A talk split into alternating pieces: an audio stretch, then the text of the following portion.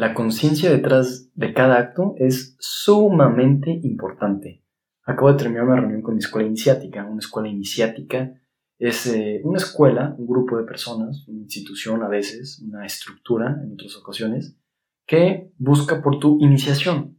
La iniciación tiene que ver con este camino personal de trascendencia, de autoconocimiento, de mejorar como persona, de entender la verdad además. Existen muchos. Los más famosos son los masones, los rosacruces, los gnósticos, incluso ciertas religiones se podrían considerar de alguna manera caminos iniciáticos, ¿no? Los judíos con, con el cábala, ¿no? Los cabalísticos, en fin, hay, hay muchas escuelas iniciáticas. Y en la que yo estoy, hoy platicábamos acerca de las disciplinas que seguimos, porque esta escuela propone ciertas disciplinas, ¿no? Que el que esté en esta escuela tiene que bañarse con agua a temperatura ambiente, que tiene que ser vegetariano, tiene que abstenerse de consumir bebidas alcohólicas, drogas y cafeína. Esto como, un primer paso para estar aquí. Eh, además de practicar yoga, meditación, hacer karma yoga, que es ayudar de alguna manera a tu comunidad, a tu localidad, en fin. Entonces, hoy platicamos cómo hemos vivido nuestros primeros años con estas disciplinas. Eh, yo ya llevo en esta escuela eh, poco más de cuatro años y eh, fue muy interesante, cada quien compartiendo su punto de vista, fue una plática bastante amena. Yo decía como, más allá de cumplir con la disciplina, porque muchas personas dentro de esta escuela dicen eh, que estas disciplinas son eh, obligatorias, ¿no? Siempre que les preguntan, oye, ¿por qué? O que nos enfrentamos ante una situación como comer carne o tomar alcohol. No, no, no, acuérdate que no debemos tomar alcohol, acuérdate que no debemos comer carne.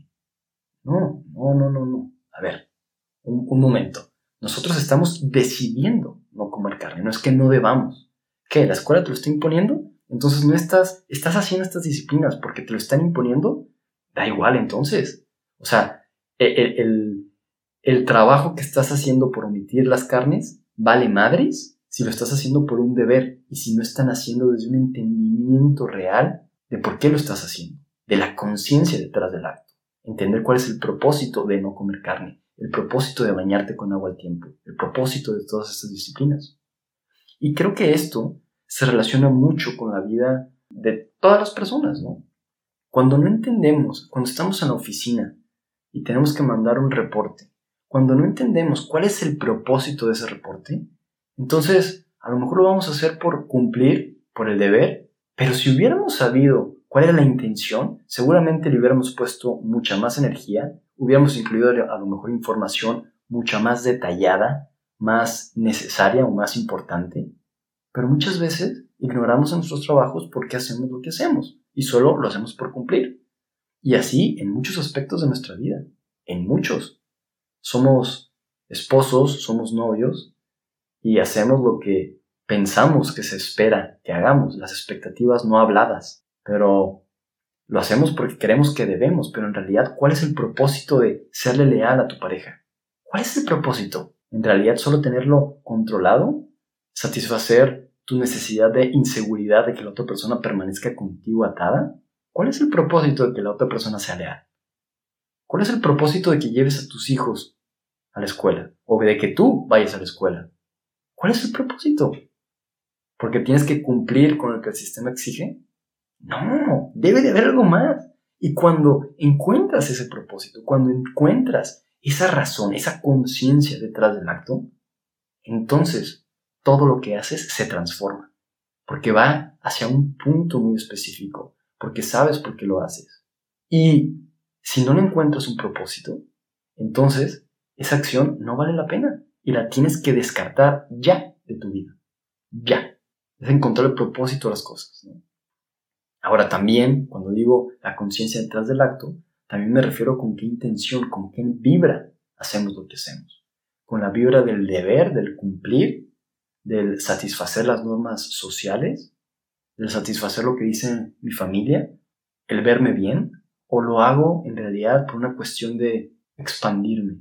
Fíjense, yo, yo que he trabajado en la educación, cuando estaba en la educación pública, y actualmente, ahorita ya no estoy en educación pública, estoy en educación privada, pero tengo ganas de regresar a la educación pública porque ahí es donde se tiene que hacer un chingo. Está muy jodido.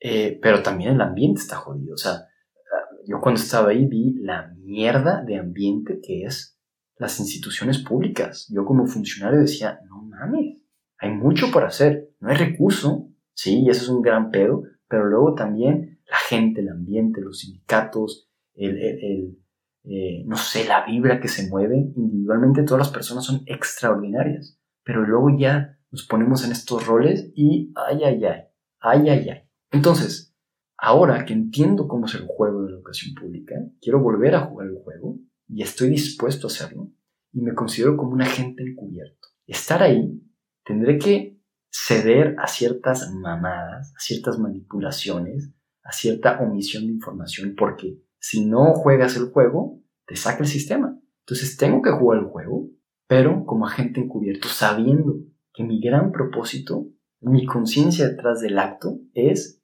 transformar la sociedad a través de la educación. Eso es lo que se esconde detrás de cada acto mío. Expandirme además. O sea, lo que está atrás de transformar la sociedad es expandirme. Es contribuir en la evolución de la humanidad y de nuestro planeta. Entonces, voy encontrando las acciones, la conciencia detrás de mis actos, y entonces hace mucho más sentido. Y eso procuro hacer en todo, en las disciplinas que hago. No como carne, me baño con agua al tiempo, mis amigos como me echan carrilla de que me baño con agua al tiempo. Claro, al principio que les dije, no tenía tantos argumentos, les dije, no una tontería, pero les dije argumentos pues muy endebles y se burlan de mí. Ahora que tengo más argumentos, pues ya no me escuchan. Pero el propósito es tener conciencia detrás del acto. Eso es, eso es.